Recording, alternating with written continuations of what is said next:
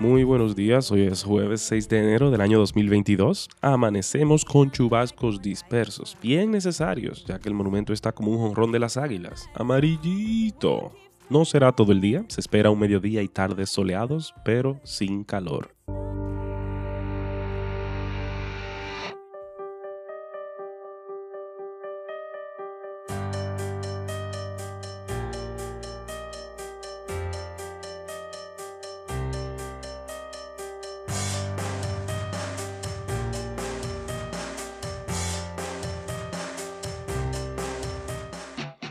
Conmemoramos un año del ataque al Capitolio en Washington por parte de simpatizantes de Donald Trump.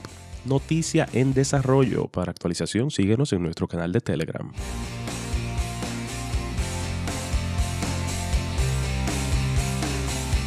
No es sorpresa el caos que impera en los aeropuertos internacionales, pero déjame decirte que si has viajado en los últimos 15 días eres dichoso, bienaventurado de pasar esos contratiempos, ya que solo en Estados Unidos se han cancelado 20.000 vuelos en las últimas dos semanas. ¿Quién es el culpable de tus malos ratos? Todo el mundo.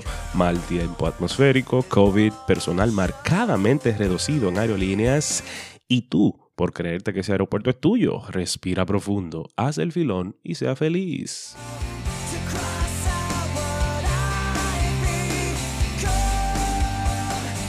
La visa de Novak Djokovic, el tenista, para ingresar a Australia fue cancelada, dijo el ministro de Salud, Greg Hunt, luego de que no presentara evidencia suficiente sobre su inmunización. Normal.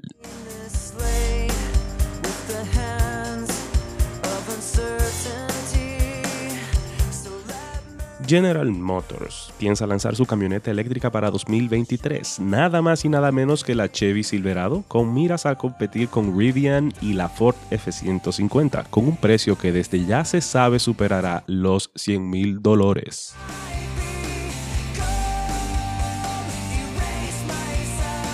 Las universidades dominicanas han decidido volver a la docencia virtual. El colegio médico dice que el sistema va a colapsar. La prueba antigénica cuesta 2 mil pesos. Las águilas no están en ganar. Estamos en enero 2022 o enero 2020.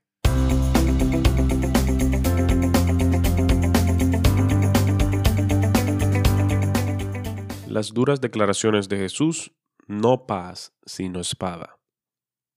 Los discípulos de Jesús, al igual que sus contemporáneos judíos, creían que cuando el Mesías viniera, él vendría como el príncipe de paz, trayendo libertad política y prosperidad material. Más aún, Jesús les enseñó que los que procuran la paz son bienaventurados en verdad, y les dijo que dieran saludos de paz cuando entraran a una casa.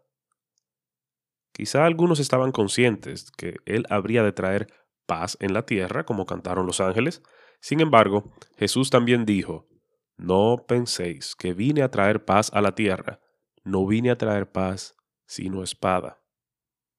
Jesús no negó que la paz sería el resultado de su obra. Él inauguró el gobierno y el dominio del reino de Dios, el cual se caracteriza por una paz duradera, resultando en la destrucción de los enemigos de Dios, la erradicación del pecado y sus efectos y la presencia de la salvación de Dios. Pero el camino a esa paz no está marcado por la tranquilidad. Más bien está lleno de división y conflicto. Esto es a lo que se refiere el término espada. El relato de Lucas hace que esto sea aún más claro cuando más adelante la palabra espada es reemplazada por división.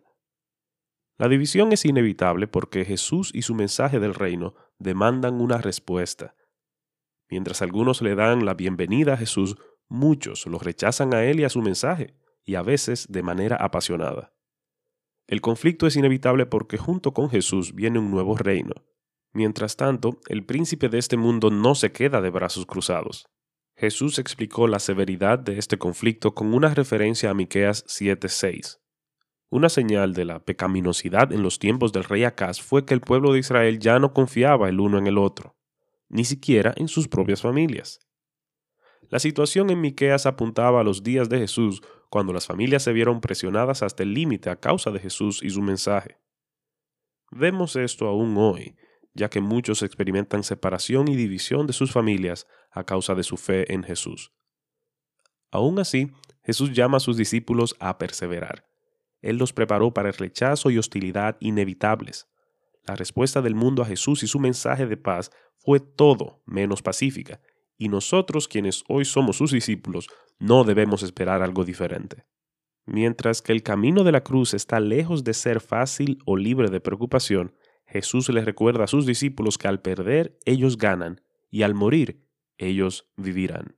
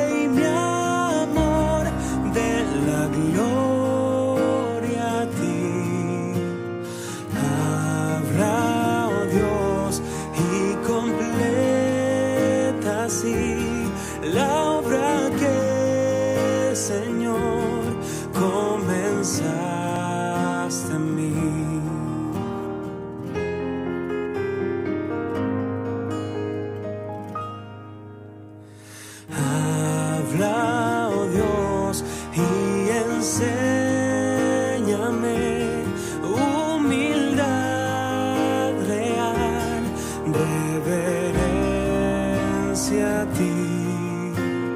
Pruébame y escudriñame a la luz de tu santa majestad. Haz crecer mi fe, haz mi sol.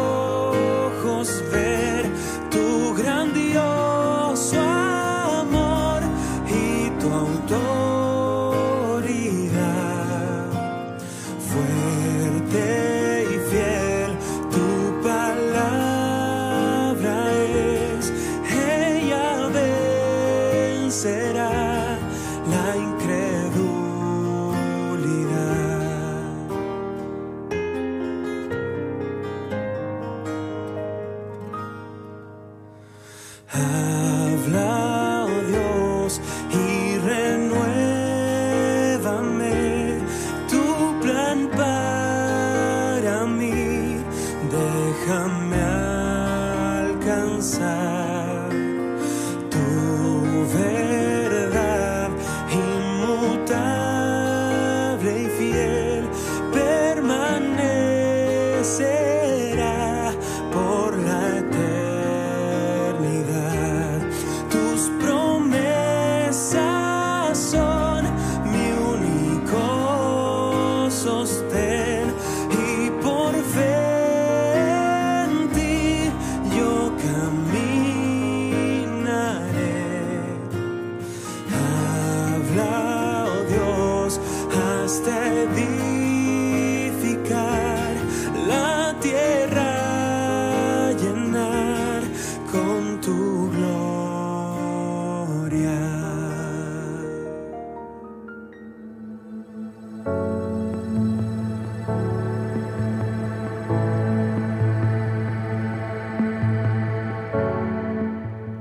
Adoradle, oh iglesia, por Jesús tu Redentor, rescatada por su gracia, libre por su grande amor. Adoradle, adorad al Salvador, tributadle toda gloria, pueblo suyo por su grande amor.